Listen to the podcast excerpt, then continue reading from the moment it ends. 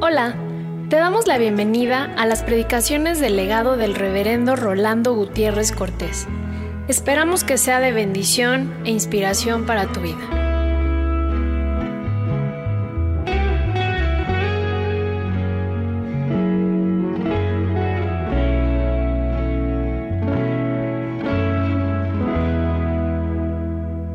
Éxodo 20, del 1 al 17, y habló Dios todas estas palabras, diciendo, Yo soy Jehová tu Dios, que te saqué de la tierra de Egipto de casa de servidumbre. No tendrás dioses ajenos delante de mí. No te harás imagen ni ninguna semejanza de lo que esté arriba en el cielo, ni abajo en la tierra, ni en las aguas debajo de la tierra. No te inclinarás a ellas ni las honrarás, porque yo soy Jehová tu Dios, fuerte, celoso, que visito la maldad de los padres sobre los hijos hasta la tercera y cuarta generación de los que me aborrecen, y hago misericordia a millares, a los que me aman y guardan mis mandamientos. No tomarás el nombre de Jehová tu Dios en vano, porque no dará por inocente Jehová al que tomare su nombre en vano. Acuérdate del día de reposo para santificarlo. Seis días trabajarás y harás toda tu obra, mas el séptimo día es reposo para Jehová tu Dios.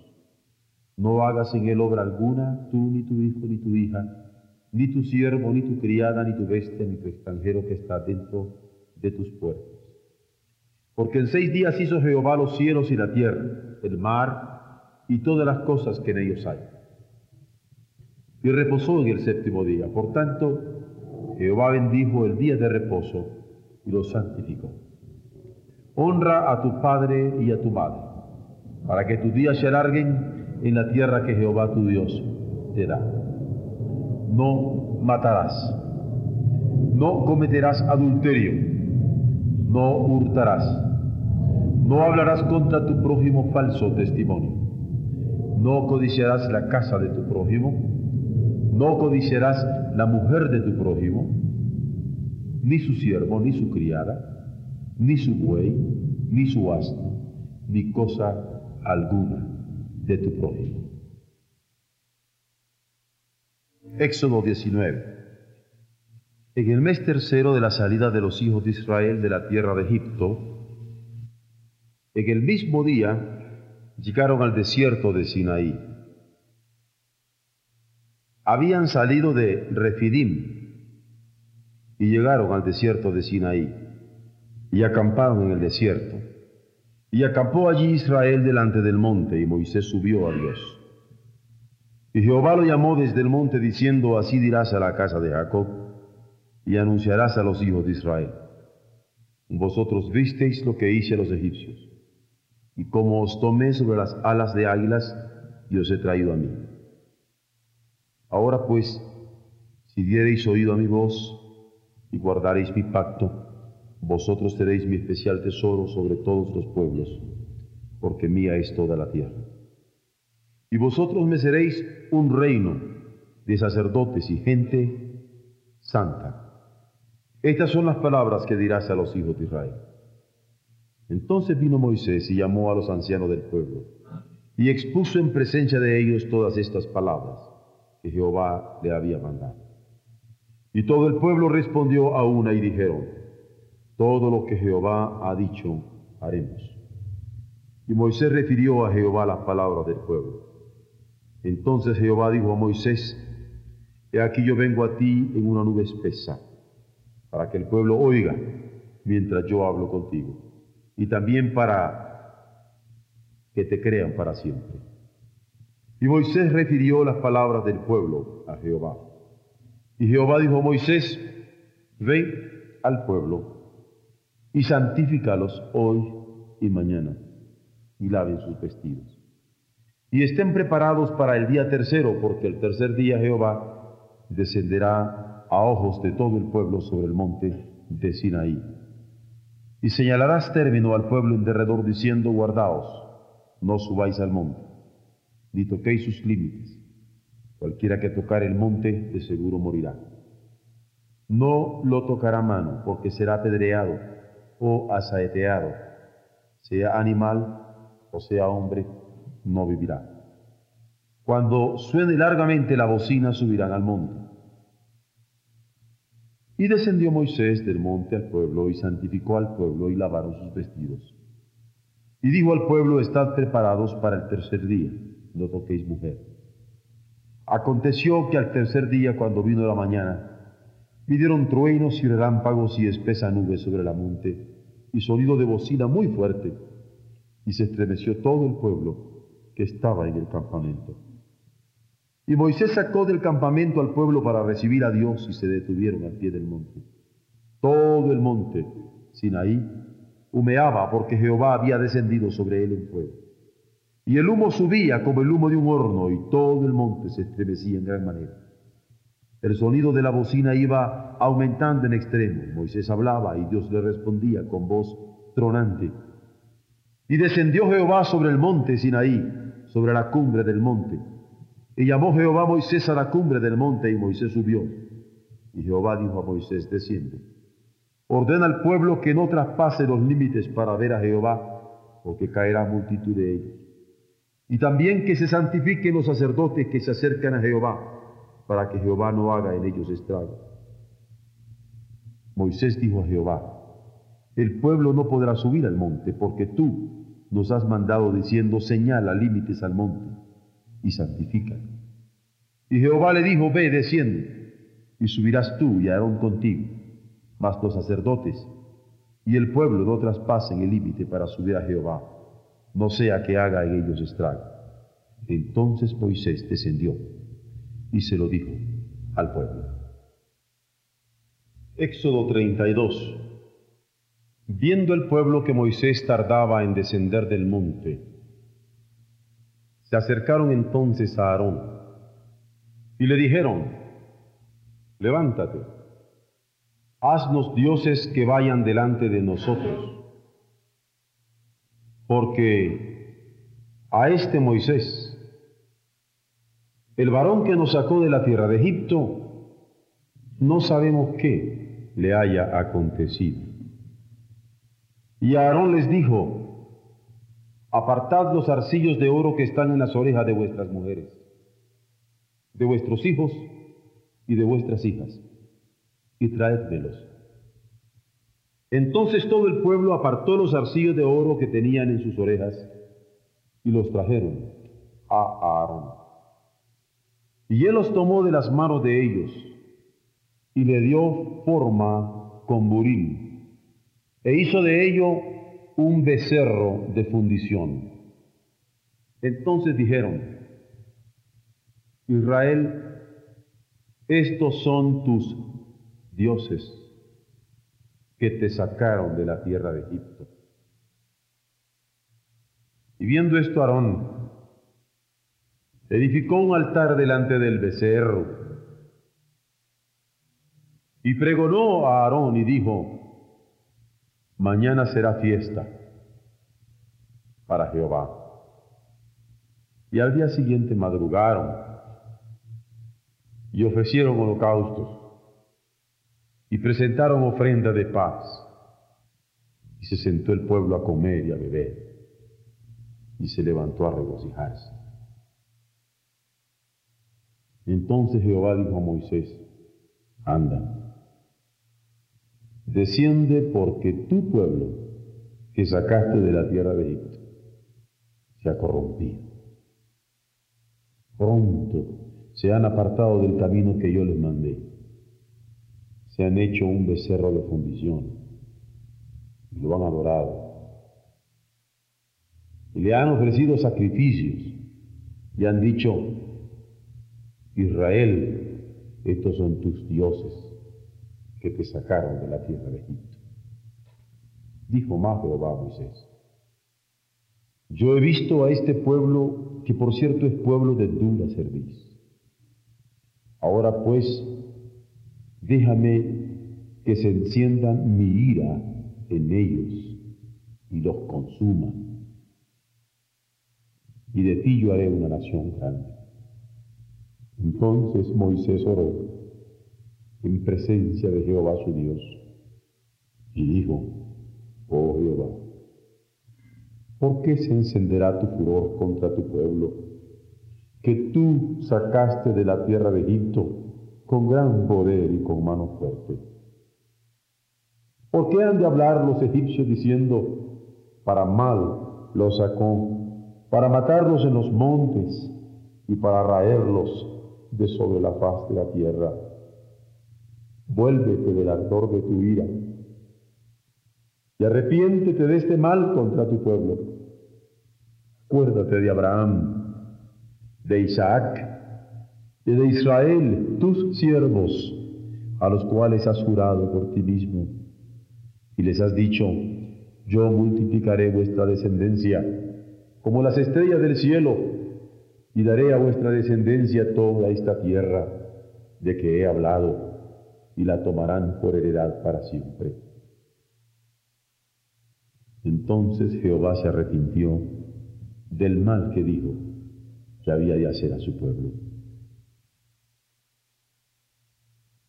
Y volvió Moisés y descendió del monte, trayendo en su mano las dos tablas del testimonio, las tablas escritas por ambos lados, de uno y otro lado estaban escritas. Y las tablas eran obra de Dios, y la escritura era escritura de Dios grabada sobre las tablas. Cuando oyó Josué el clamor del pueblo que gritaba, dijo a Moisés, alarido de pelea hay en el campamento. Y él respondió, no es voz de alaridos fuertes, ni voz de alaridos de débiles. Voz de cantar oigo yo. Y aconteció que cuando él llegó al campamento y vio el becerro y las danzas, ardió la ira de Moisés y arrojó las tablas de sus manos y las quebró al pie del monte.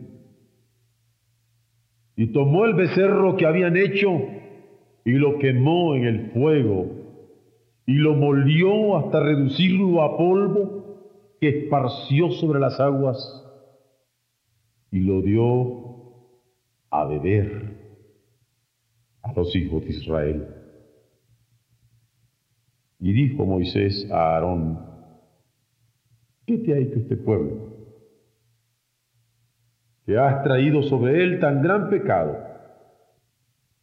Y respondió Aarón, no se enoje, mi señor, tú conoces al pueblo que es inclinado a mal, porque me dijeron, haznos dioses que vayan delante de nosotros, porque a este Moisés, el varón que nos sacó de la tierra de Egipto, no sabemos qué le haya acontecido.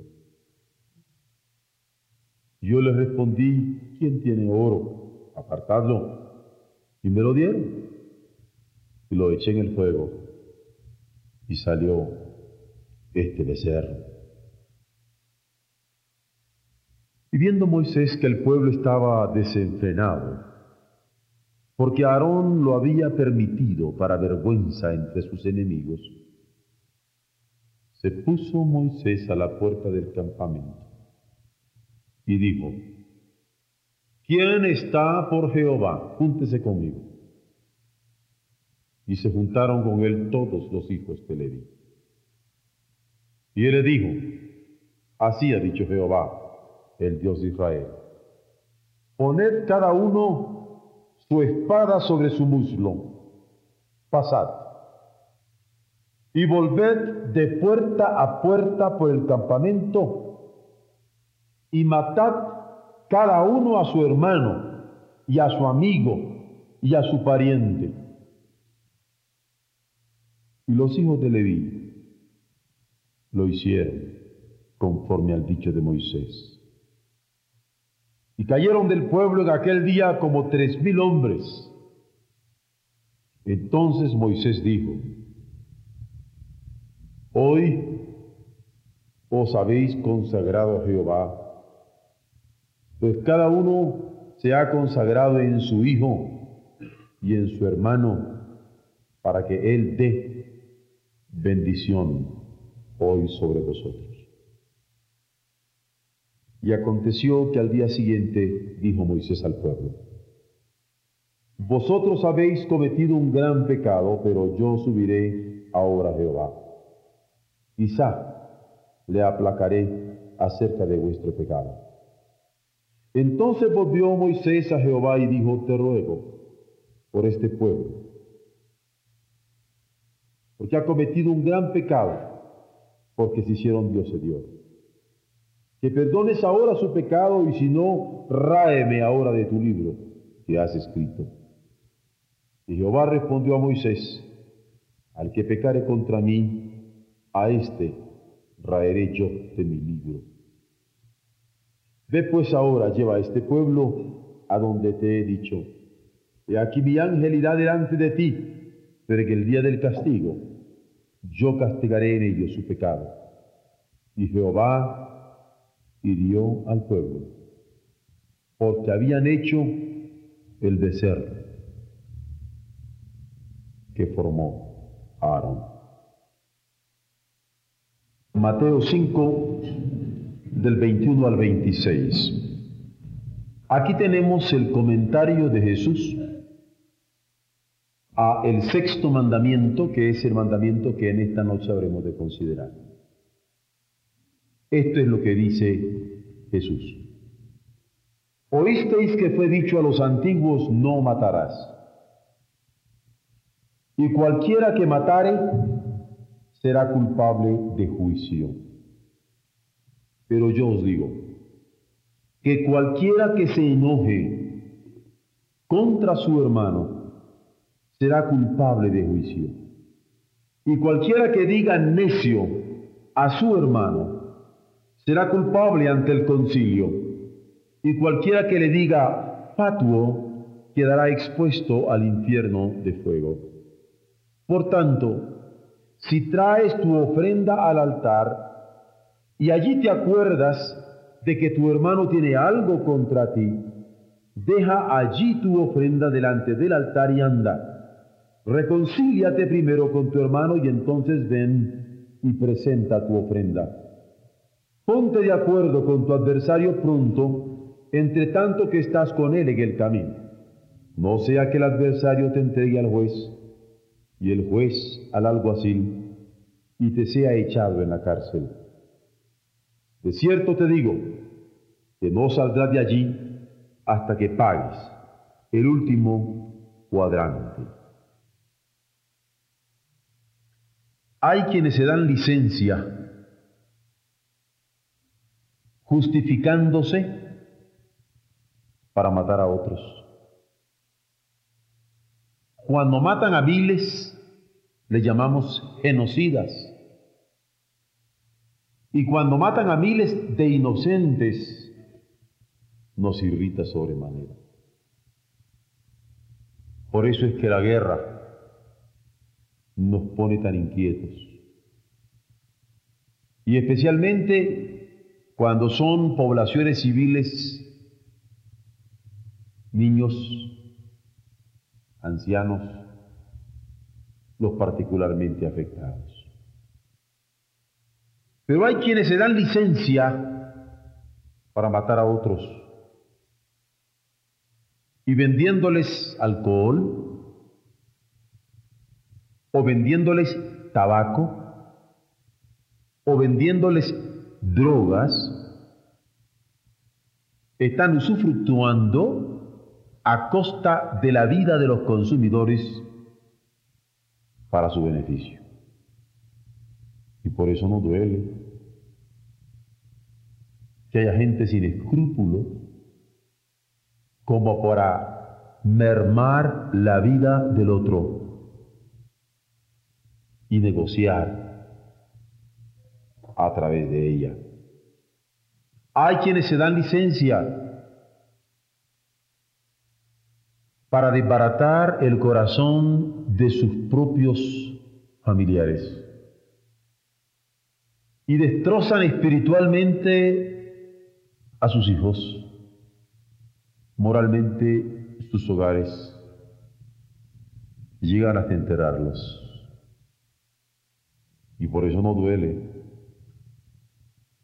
cuando también se da en el seno de las familias este homicidio. Pero hay quienes se dan licencia para matar, justificándose hasta con certificados médicos. Es más, hay quienes se dan licencia para autodestruirse, de tal manera que acaban en la tumba. ¿Y cómo no duele cuando alguien a sabiendas comienza a autodestruirse? Porque el mandamiento de nuestro Señor es muy claro. No matarás. En las escrituras, sin embargo, hay algunos elementos que me gustaría considerar por las limitaciones que aquí se dan en algunos casos. Por ejemplo, si ustedes abren el libro del Génesis, en el capítulo 9, los versos 2 y 3, Dios dice que el temor y el miedo estarán sobre todo animal de la tierra,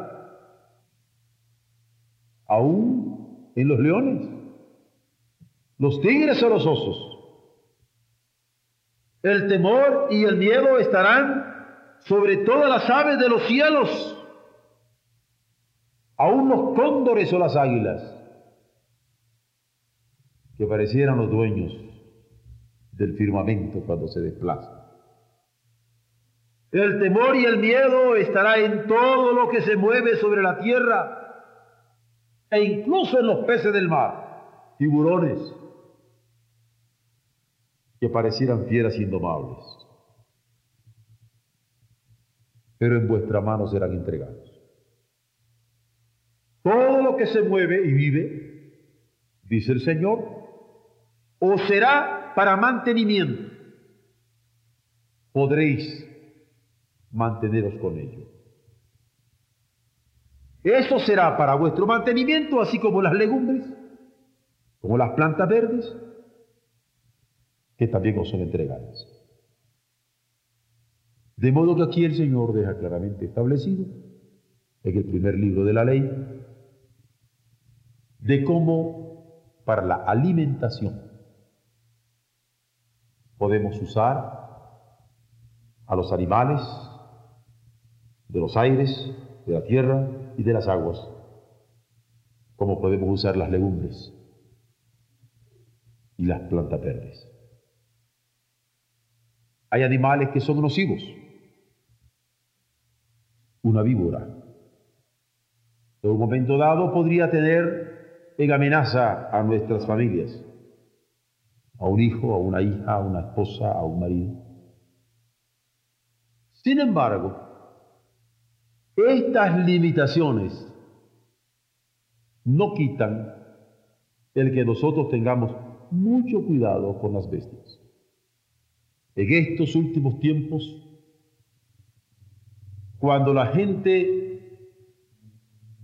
se divierte a costa de las bestias, de las cuales nosotros conocemos algunos casos. Por ejemplo, el toreo. Por ejemplo, los pleitos de perros. Por ejemplo, los pleitos de gallos. En donde todo lo que se quiere es divertirse a costa de la muerte de los animales. Nos trae al recuerdo el sexto mandamiento de la ley de Dios no matarás, mucho menos para divertirnos con esa muerte cruel. Porque el justo cuida de la vida de su bestia, mas el corazón de los impíos es cruel. Y en el libro del Deuteronomio 14, 21 nos dice, ninguna cosa mortecina comeréis Al extranjero que está en tus poblaciones la darás, y él podrá comerla, o véndela a un extranjero porque tú eres pueblo santo a Jehová tu Dios. No cocerás el cabrito en la leche de su madre. Tan celoso era Dios. Tan celoso es Dios que con estos animales que habían muerto en Lidias no podría comer su pueblo porque se contaminaba. En Éxodo 22.2 hay otra limitación que nos deja a nosotros con una mente clara. Dice, si el ladrón fuere hallado forzando una casa y fuere herido y muriere, el que hirió no será culpado de su muerte. Y es que el ladrón está irrumpiendo en algo que no es lo suyo. Pero en cuanto al asesino, en Génesis 9:6 nos dice, el que derramare sangre de hombre, por el hombre su sangre será derramada, porque a imagen de Dios es hecho el hombre. Y cuando se mata a otro hombre, se está hiriendo la imagen de Dios cuidado con ello. En Éxodo 21, versos 12 y versos 14, va a insistir el que hiriere a alguno, haciéndole así morir, él morirá. Y el verso 14 continúa, si alguno se ensoberbeciere contra su prójimo y lo matare con alevosía, de mi altar lo quitarás para que muera. Por eso, cuando con alevosía se preparan muertes de pueblos enteros, cuando con alevosía se venden drogas mortíferas, cuando con alevosía se lastima y se desmorona un hogar, cuando con alevosía se autodestruye la vida, cuidado, esta soberbia es castigada por Dios. En números 35, versos 31 al 33 dice, y no tomaréis precio por la vida del homicida, porque está condenado a muerte. Ya no digamos mordidas. Indefectiblemente morirá. Ni tampoco tomaréis precio del que huyó a la ciudad de refugio para que vuelva a vivir en su tierra hasta que muera el sumo sacerdote. Y no contaminaréis la tierra donde estuviereis, porque esta sangre amanciera la tierra, y la tierra no será espiada de la sangre que fue derramada en ella, sino por la sangre del que la derramó. En el Nuevo Testamento, en Hechos 25:11 dice, porque si algún agravio o cosa alguna digna de muerte he hecho, no rehuso morir, habla Pablo. Pero si nada hay de las cosas que estos me acusan, nadie puede entregarme a ellos, a César, apelo. Porque Pablo, judío en su formación, fariseo en estructura de su carácter, conocía perfectamente acerca de la ley sobre la vida y sobre la muerte. Hoy por hoy, cuando las penas de muerte cada día se hacen más comunes, teniendo como excusa al otro que da muerte. Hoy por hoy, cuando el terrorismo parece ser la moda de los secuestros, cuando no importa si usted está en una biblioteca en París y estalla una bomba, o está en un teatro en Buenos Aires y estalla otra bomba, o está en una calle de Lima, Perú, y estallan otras tantas bombas, con solo ver los periódicos de hoy, 5 de febrero. Esto de no matarás es algo serio.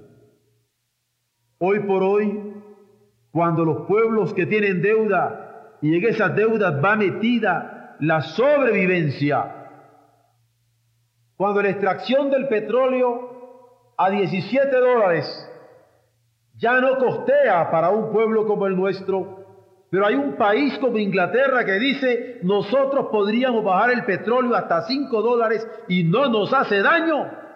No matarás, tiene vigencia. Nosotros podríamos pensar que esta es una declaración política. Pero hay que considerar. La palabra del Señor dice, no matarás. Y se puede matar de un balazo, se puede matar contaminando el aire, o se puede matar de extorsión a un pueblo. ¿Cuántas calamidades vienen? Porque este sexto mandamiento no se considera. Y cuando en esta noche yo inicié el culto diciendo, podríamos orar porque este sexto mandamiento Dios nos alumbre. Probablemente algunos de nosotros pensamos, yo no tengo que orar por no matarás. Yo no me veo envuelto en este mandamiento. Yo no estoy declarando guerras políticas, económicas, militares, biológicas, microbiológicas. Yo no estoy vendiendo o consumiendo drogas. Yo no estoy lastimando a mi familia. Yo no estoy poniéndola contra la pared para que de un momento a otro un hijo o una hija acabe suicidándose. Podría ser que nosotros tenemos tan cauterizada la conciencia que nos estamos dando licencias para conducir a la tumba a otros o conducirnos nosotros mismos a ella. Sin embargo, el no matarás. Aquí está. El sexto mandamiento de la ley de Dios. Aquí está. Yo me tomé el tiempo de leer el contexto anterior y posterior en el libro del Éxodo, cuando Dios estaba dando la ley al pueblo de Israel, constituyéndolo con ella, para que nosotros nos percatáramos que justamente el pueblo para quien Dios se estaba revelando, se estaba dando licencias de idolatría estaba arrancándose los arcillos de sus orejas, quitándose las pulseras de sus brazos, los anillos de sus dedos y construyendo un becerro de oro, dándose licencia para ignorar a Dios que se revelaba, ignorar la ley de Dios para su pueblo, para ellos mismos. Y arrastrando con ello a Aarón en su debilidad, que acabó por recusarse con Moisés diciendo, el pueblo me obligó, mostrando que no hubo carácter para decir, no.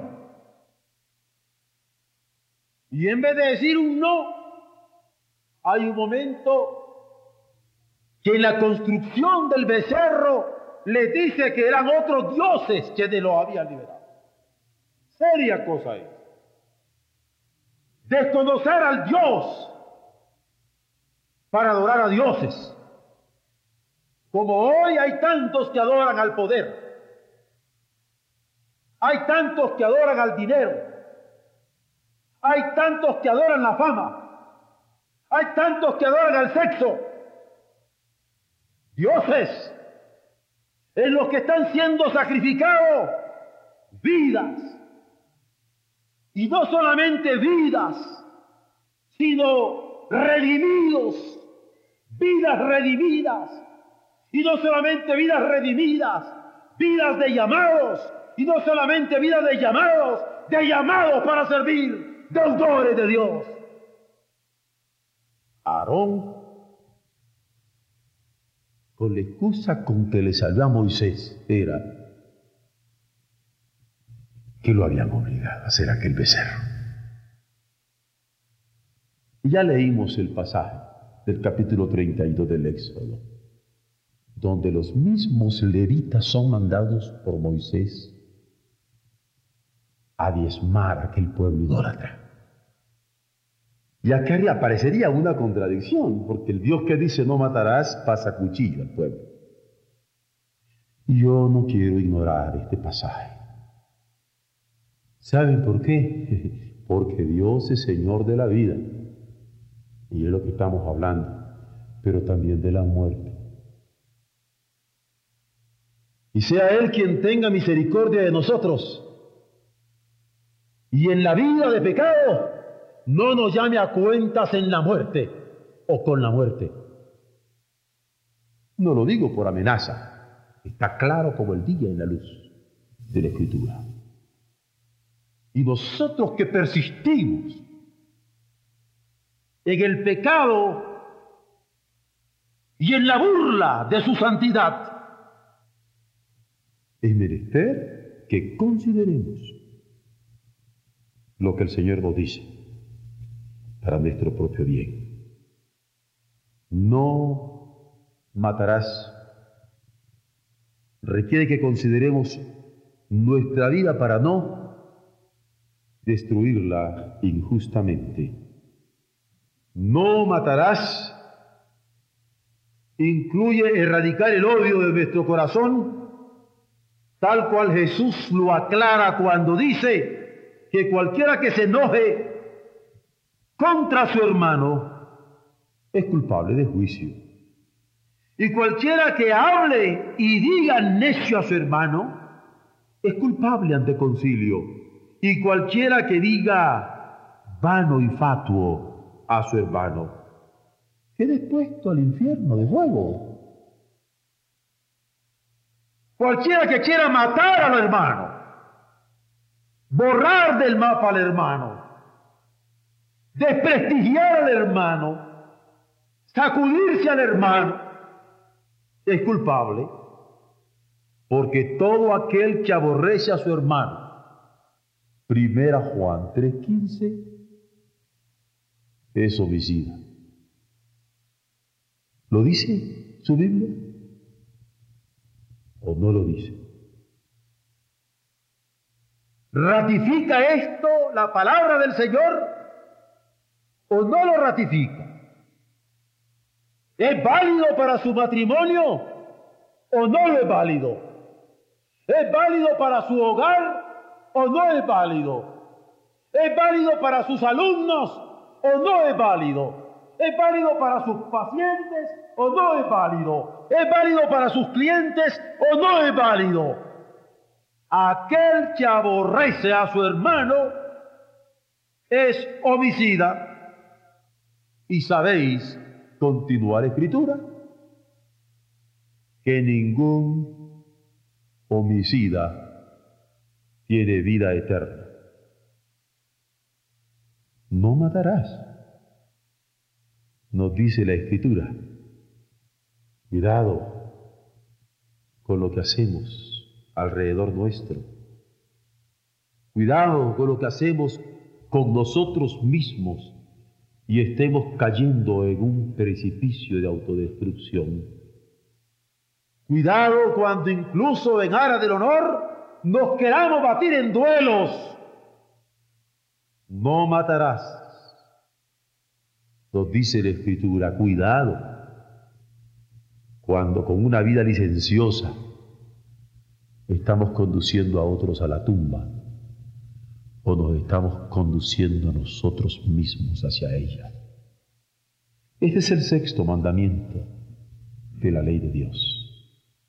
Quede grabado en nuestros corazones sus alcances para el día de hoy, como personas, como familias, como pueblo de Dios, como pueblos que estamos conviviendo con otros pueblos en estos momentos, y yo diría incluso como generaciones que vislumbran la vida de las próximas generaciones.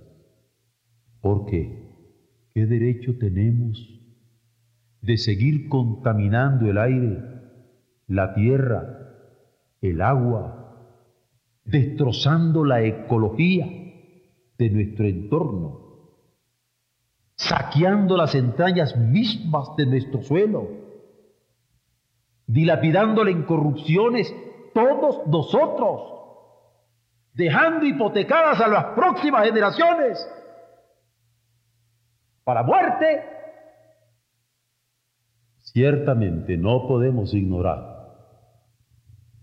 el no matarás de la ley de Dios como mandamiento hecho ad hoc para nosotros en el día de hoy. Dios tenga misericordia de nosotros y nos bendiga haciendo resplandecer su rostro sobre nosotros, grabando su palabra en nuestros corazones y permitiéndonos asumirla para nuestra santificación. Amén.